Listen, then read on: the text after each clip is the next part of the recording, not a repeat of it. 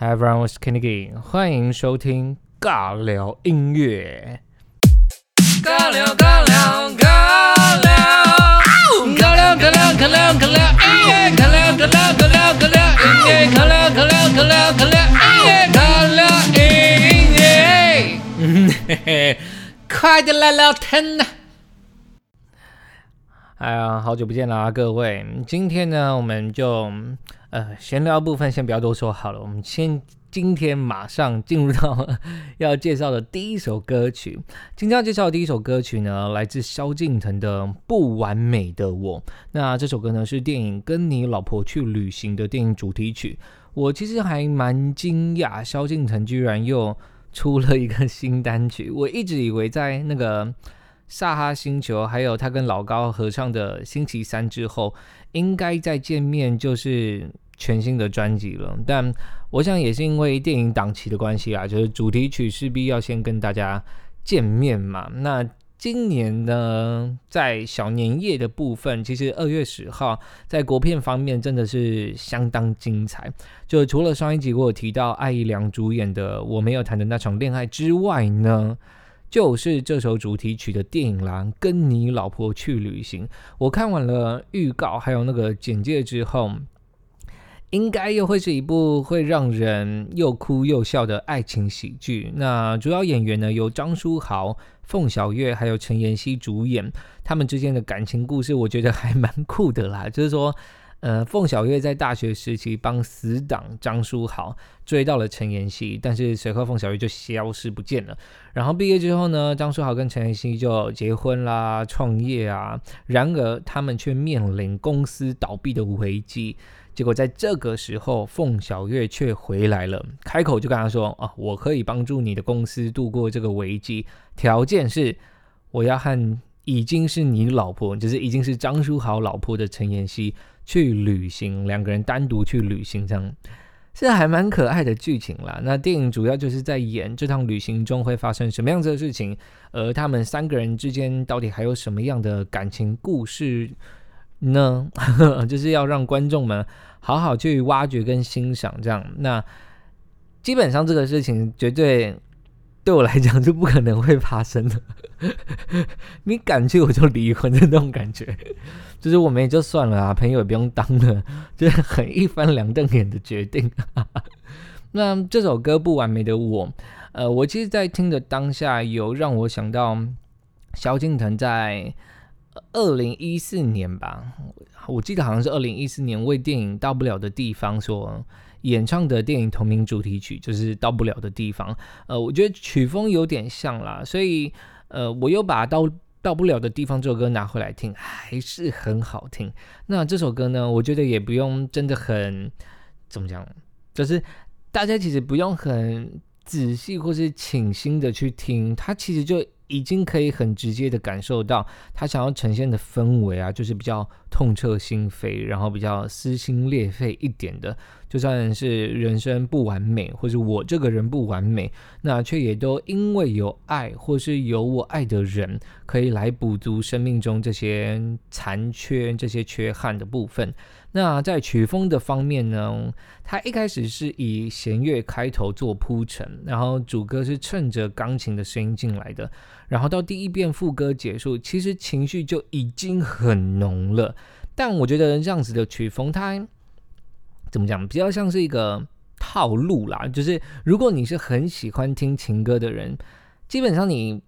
嗯，歌曲进行到可能主歌或是第二遍呃第一遍副歌结束的时候，你就已经猜得到第二遍主歌进来就会有像是鼓啊这样子，就是因为那个情感的堆叠会更加重嘛。然后就是一路打梆梆梆，然后弦乐再加重，然后再来一段小段的电吉他的 bridge，最后梆梆梆轰高潮梆，然后结束这样子。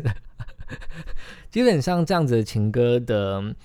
呃，应该说这样子的流行情歌的整个歌曲的架构，基本上就是长这样，还是很爽啦。老就是你必须得要是这样讲，就是还是听起来还是很爽的。那这首歌除了会让人呃感觉很澎湃的曲那个编曲之外呢，我觉得萧敬腾很加分的地方是在他很常在正式发行的版本中的演绎，就是歌唱的方法、歌唱的方式，就嗯，已经很像是演唱会的版本了。我觉得也是它的特色。就像嗯，我举个例子好了，在这首歌第一遍副歌的第二次的那个“深爱过”的那个“过”这个字，其实它的发音没有到很标准哦。但是你说会不好听吗？不会。因为这样子的表现放在这首歌是蛮合理的，就是它应该就是要长得长这样子，然后有点崩溃边缘，有点歇斯底里的感觉。但这样子的演唱方式比较不容易在正式的版本中呈现啦。那我自己印象比较深刻的歌手。应该是陈奕迅，他的如果大家有听过的话，他的《新的距离》这首歌的 CD 版本就真的已经很歇斯底里了，所以他之后的 Live 的表演啊，基本上每次到了那个很崩溃的片段的时候，都跟 CD 唱的不太一样。就是 我觉得每首歌都有自己的魅力跟特色所在啦。那当然，演唱的人。也要有一定的实力是毋庸置疑的，好不好？所以分享这首歌《不完美的我》给大家，好好的来欣赏一下，来自萧敬腾为电影《跟你老婆去旅行》所演唱的主题曲。那我也很推荐大家可以在小年夜或者是过年期间去看看这个第二部在小年夜上映的电影《跟你老婆去旅行》，还有上一次讲到的，嗯，我没有谈的那场恋爱，我觉得都还蛮。值得大家去电影院好好欣赏一下，尤其是这一部啦，跟你老婆去旅行真的是感觉会蛮好笑的，尤其张书豪在里面又扮女装，对不对？是很很特别，然后感觉是可以很放松，但是我觉得最后应该是也会蛮赚人热泪的，对，因为他还有讲到，如果当初什么什么把。把它让给你，会不会现在就不会有这样子的结果，或是就不会有这样子的发展了？所以其实还蛮推荐大家可以去电影院看一下。当然了，如果疫情到那个时候，嗯，很严重的话，我还是建议大家在家里可能串流平台上面找个。对啊，现在串流平台这么多，有 Netflix，然后有还有什么 Apple Plus，然后还有 Disney Plus。还有 HBO、Catch Play，就是一堆一堆这种可以看电影、看影集的串流平台，所以，嗯，可能也是这个大疫情时代，我觉得是我们的一个小福利吧，就是我们基本上都在家嘛，都泡在家里面，但是呃，该有的这些应该不是说该有的，就是。呃，可以享受的这些娱乐，居然在这个时候还你有办法可以享受得到。以前哪有办法？以前这些串流平台没有出来的时候，大家就是看电视啊，转第四台啊，对不对？然后还会遇到广告啊。但现在你付费了之后就不会了。所以，嗯，如果疫情没有很严重，我是蛮推荐大家真的可以去电影院好好支持这些国片，好吧？所以这首歌，第一首歌介绍给大家，来自萧敬腾为电影《跟你老婆去旅行》所演唱的主题曲《不完美的我》，还蛮好听的，呃，一首歌。那第二首歌呢？呃，来到的是后站人的下个早安。其实后站人是一个新人乐团啊，他们来自桃园，在桃园发迹的，成立于二零一六年。那所谓的后站，当然就是指桃园火车站的后站啦。呃，其中的团员呢，由六位大男孩所组成。我会说六位大男孩，是因为他们现在，呃，我没有记错的话，他们应该都还在在学阶段当中。那六位团员由主唱大嘴。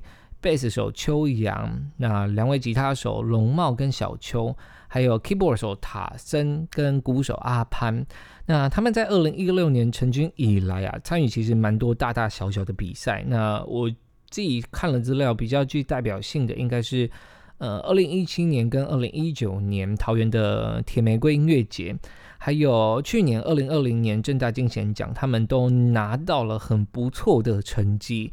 那他们的乐团的曲风，音乐曲风呢，比较是以 R&B 为底，然后再去跟像是 Disco 啊、Funk 这些其他的元素去做结合的音乐曲风。所以大家如果有兴趣的话，你们可以去接生，就这个接生算算是很多网络歌手发迹的一个地方，一个平台，去听听看他们其他的作品，叫做后站人。呃，只是今天要介绍这首歌呢，是他们第一首上线到各大平台的歌曲，算是他们在各大各大平台出道的歌曲了，就第一首正式发行的歌。这首歌叫做《下个早安》，主要是在描述远距离恋爱的情侣们最向往也是最渴望的，就是能在每个早晨醒来，能够亲口跟身边的女朋友啊，或是男朋友。说声早安，我觉得算是一个很日常的生活，但是对这些远距离的恋人们来说，还蛮奢侈的愿望。所以其实我听完这首歌，歌词里面有几句我还蛮喜欢的，像是填不满的空白，只能只能勉强用话题塞满，隔层荧幕传递温热，盼着却碰不得。其实。嗯，大家如果有过远距离恋爱的经验的话，应该都蛮能体会这种心情的啦。就是你一整天跟另外一半的互动，差不多，我想一下，差不多就像，嗯，可能早上起床第一件事情就是马上传讯息跟对方说早安。那有些人比较甜蜜一点，就会打电话叫对方起床，然后再来就是啊吃早餐啦，然后传个早餐的照片啊，出门上班上课的时候也会。报备一下，这样子，我觉得对远距离的情侣们来说，照片是一个很棒，然后也很很好用的工具啦。就是，嗯，遇到什么事情的时候，你就随手拍一下，都可以跟彼此做分享。那当然，忙碌之余讲讲可能一分钟、两分钟的电话，其实也会让对方蛮开心的。就是说，呃，对远距离的情侣们，很多小事情都会。让彼此感动，像是不经意的让对方知道，其实你很在乎他，想他，或是呃定期安排一些小旅行，可能两天一夜。那在这之前，就是在行程之前，你们就一定会有共同的话题，因为你们可以讨论要去哪些景点，要吃什么，要逛什么等等的。所以，相较每天都能见到、见得到面的情侣来说，我觉得远距离。认真来讲，是真的很辛苦，比较辛苦啦。尤其有时候情绪很低落的时候，却没有另外一半在身边，其实会觉得蛮孤单的吧。就是那种感觉怎么讲，也不是说没有朋友可以找哦。他那种感觉就是啊，希望另一半现在就在身边的这种孤单感，所以远距离。恋爱的人是没有办法享受这种权利的，就是希望你的另外一半随时随地，或者是今天晚上就可以回到家的这种感觉是没有办法的。所以我自己听完这首歌，我觉得这首歌写的真的蛮好的，像是他中间有有唱到说，嗯，在凌晨的噩梦中惊醒来，怎么最需要的时刻，怎么你还是不在？真没有办法。他也在遥远的那一边睡觉啊，所以这种时刻我们还是必须得要独自面对。就是很长，我觉得很长时候就会问苍天为什么要这样对自己，但你这也是你自己选的，好不好？开始嘲笑，哎，我自己也是经历过远距离，半年才见一次面，哎，可不可怜？然后，然后就分手了。受不了啦！真的太远了，真的太远了。这半年才见一次面，你们你们可以吗？哦，尤其现像现在完全不能出国，你知道那个跨国恋情的更惨，那么一年见一次，哎，怎么怎么有办法？哎，我没有办法。对啦，反正我们就讲回来这首歌，就是老实说，我第一次听到这首歌的时候。嗯，除了刚刚想到那些，就是呃以前有过远距离的经验啊，很贴切，然后觉得嗯没错，就是这样子，好听这样。那其实就除了这些之外啊，呃，我听第一次听到这首歌的时候，我还有想到当年陶喆的那一首呃飞机场的十点半。我觉得这首歌算是华语乐坛注入 R&B 元素的一个大起源，所以在当时其实这首歌出来的时候，真的是吓倒很多人，就想说哇塞。中文歌怎么可以这样唱？中文歌还可以这么唱哦，这样子的那种感觉，在当时啊，那下个早安有些桥段，就有些片段就有呃，那时候飞机场十点半的这样子的一些元素跟影子在里面，真的很好听，是非常好听的一首歌。但同时，它又具备有摇滚，又有很灵魂的表现在里面，所以当然，我觉得又不失乐团本身演奏上的扎实感啦，就是面面俱到，什么都有了。所以，嗯，你在听的时候，你可以听得到他们从吉他、keyboard、bass，然后鼓上面的编曲都。非常的有层次感，我觉得这也是，嗯，老生常谈的啦。就是 如果你们很常听我的节目的话，就会知道乐坛，你知道乐团啦，就是每个乐团都有每个乐团的团员都有自己专精的乐器嘛，所以一首歌里面在哪些部分要让什么乐器极大化，或是要让这些乐器。呈现什么样子的效果？我觉得这就是乐团很吃香的地方。所以你看，很多人为什么歌迷这么喜欢乐团的？嗯，怎么讲啊？很多人为什么专门喜欢乐团？就是因为这些乐团的歌基本上表现都很满，它会让你的情绪一直都在很很顶点的位置下不来，这样子。就是这个片段好像比较缓和了，但嘣，马上另一个乐器就会又把你带上去了，很好听，很好听。我觉得，嗯，后站人是蛮值得期待的新人乐团。然后，在这个呃，在这个时候，我听到这首歌，其实我也很喜欢发掘或者是看呃，去听很多新的歌手，然后听新的乐团的。嗯，歌曲的表现，你知道现在曲风这么多，你要在整个华语乐坛上面出风头，或者是有那么一点特色，让人家记住，让人家喜欢，其实蛮不容易的。因为什么曲风都有嘛，然后每个曲风都有那个曲风的佼佼者站在那边，坐在那里。那你新的人要去，嗯，去挑战，去挤压他，或者是把他。追下来，我觉得都是这些新人们要面对到的压力。当然，做音乐是不要有压力比较好啦。但是，因为你做音乐，如果你是要以这个为职业，当然就是要让人家听得进去嘛，要让听众、粉丝们要买单，歌迷要喜欢，要买你的东西，花钱买你的音乐，欣赏你的音乐这样子。所以我其实蛮喜欢听一些，就是听新歌啦。我是很喜欢听新歌的人，当然以前的音乐还是有它经典的地位存在，所以我觉得喜欢听音乐的人，你们应该说喜欢听音乐的人，基本上都有自己一个音乐的脉络派别，就是我就是最爱摇滚，所以从什么呃以前六零年代、西西七零年代、西洋或者是华语的这些摇滚我都听，还是就是蛮多。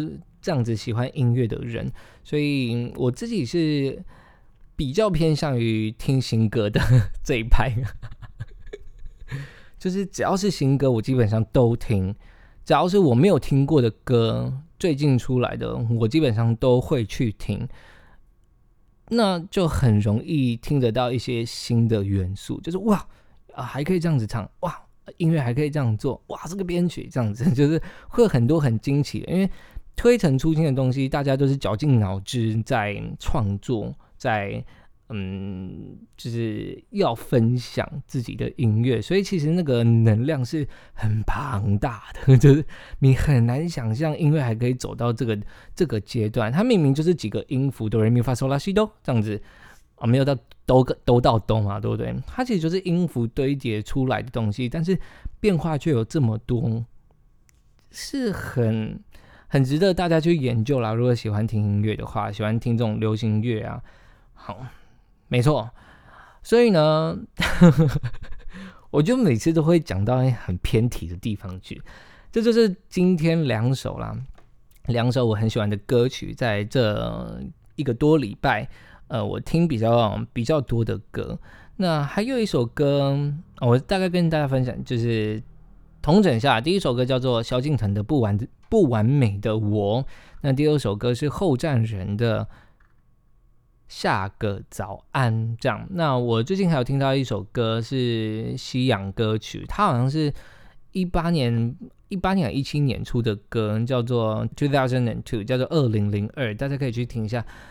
我忘记那个女生叫什么名字了，很好听的一首歌哎，真的是很好听哎。我想我我查一下哦，二零零二。我最近一直在背他的歌词，因为真的是很酷哎，这首歌。它其实蛮红的，因为它在哦两年前啊，所以是一九年哦，对一九年，它其实蛮红的，因为它在 YouTube 上面的点阅率有四点七亿哦。四点七亿哦，不是四点七万哦，四点七亿的点阅次数。哦，叫做 Mary，然后叫做 Two Thousand and Two，就是二零零二，你们只要打二零零二，应该就查得到了啦。然后我超爱他那个在在那个叫做什么，嗯，Capital's Jingle Bell Ball，就是二零一九的某一个 Live 的片段，他那边演唱的超级好听。超级厉害，就是大家如果有兴趣的话，也可以去查一下《二零零二》这首歌。好，那节目的最后呢，跟大家分享一下好了，就是因为这最近快过年了嘛，对不对？除夕就是整个过年的大节要到了。嗯，我很喜欢跟我爸妈聊天啊，就是他们。我觉得跟他们聊天是认识以前最最好的管道，就是认识以前的社会，然后认识以前的台湾的环境最好的一个管道，因为他们就是从那个环境下长大，然后一直到现在的人。然后，呃，因为快过年的关系，我最近就有一个，其实以前都没有想过这个问题，但是长大之后就想说，为什么？除夕夜跟初一，就是妈妈，我们我们的母亲们都要跟着家人一起到，就是爸爸的，呃，爸爸的他们叫什么婆家，就是奶奶家或者爷爷家吃年夜饭啊，然后过除夕年这样子。那为什么他们妈妈们要到初二才能回娘家？就是我。这长大之后比较不解的一个问题在这边，然后那一天我就跟他们聊这件事情。其实我是带着想要理解的心情去的，但是因为你知道，还是会有一些年纪上就是年代上的差距啊。他们可能觉得哇，就是他们从小就是这样子过的啊，那这个问题有什么啊？这个话题有什么问题吗？有什么好需要探讨的？后来我聊聊聊聊才知道，哇，原来在很久很久以前的观念，大概是阿妈那个年代，只要是嫁出去的女儿啊，如果在除夕或是初一回娘家的话，是会替娘家带衰的，就是会有不好的运气。所以如果你今年就以前啦，现在当然应该是这种观念应该很少了，除非是还是很传统的家庭之外。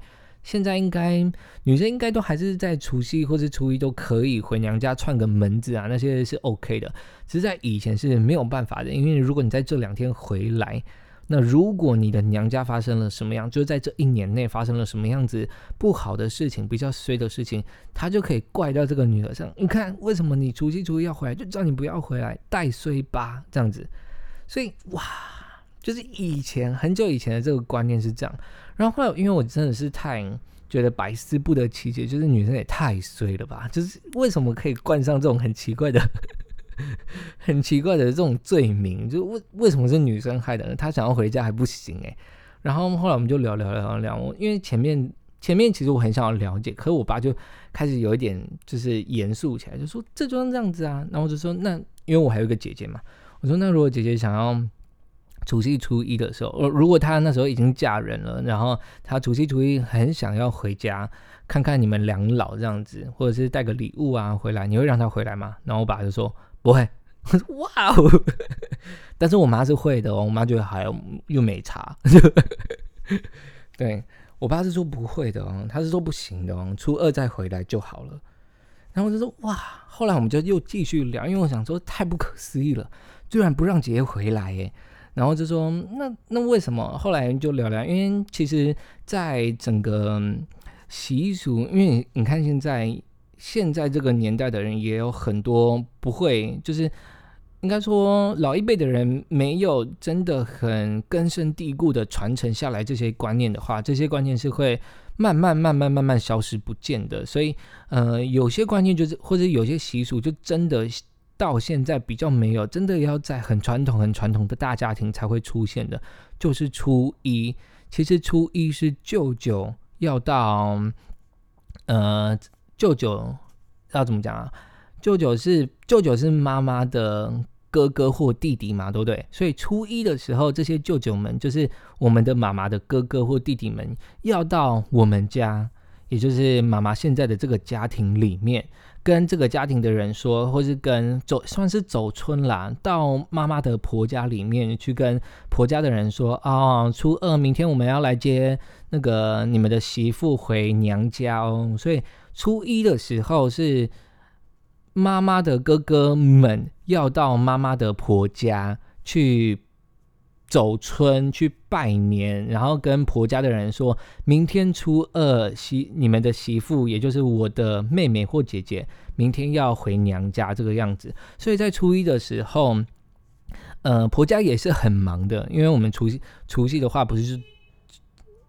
婆婆婆家，对对对对对对，就是除夕初一的时候，呃，都是在那个爸爸那边是很忙的，因为你初一还要接待妈妈的哥哥们、弟弟们来这边，告诉他们啊，明天要回去娘家拜年这样子。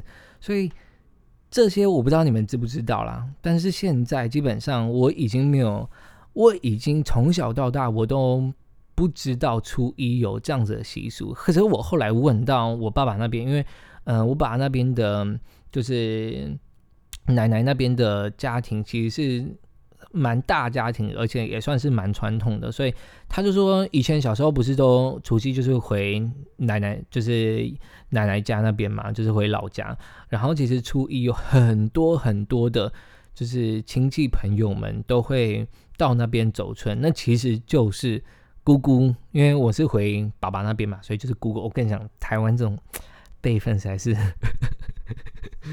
你要好好的去理解，真的有时候很困难。所以那时候就是一些嗯，我不知道的男生的长辈们都会来，那就是可能就是我刚刚说的，像是舅舅啊那些什么的会来那边走村，跟他们说啊，你们明天这些我若回家应该叫啊嗯啦，那些媳妇们。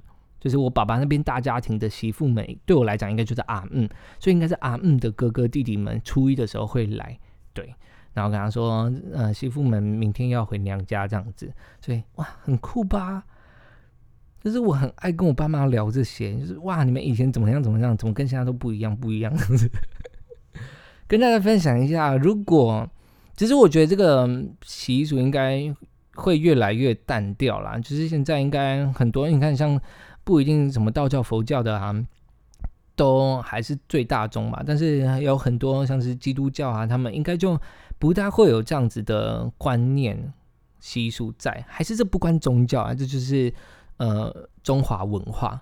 I don't know，只是不知道大家有没有听过啦。如果你们也跟我有一样的困惑的话，我不知道问我。我们家两老讲的对不对？你们可以回去求证一下，就是跟自己的爸爸妈妈求证一下，除夕、初一跟初二这个妈妈不能回娘家，初二才能回娘家的这个习俗，是不是也是跟我爸妈经历过的一样？说不定有很多个版本，我不知道啊。所以跟大家分享一下，我最近因为快过年了，就是 聊到蛮可爱的一个事情，但我还是觉得以前女生真的很可怜。就是过年回家还要还要被骂，就是带水，真是很可怜哦。还有结婚啊，结婚好像好像迎娶还是什么啊？是迎娶还是忘记了？哎，结婚前是不是有一个迎娶的阶段？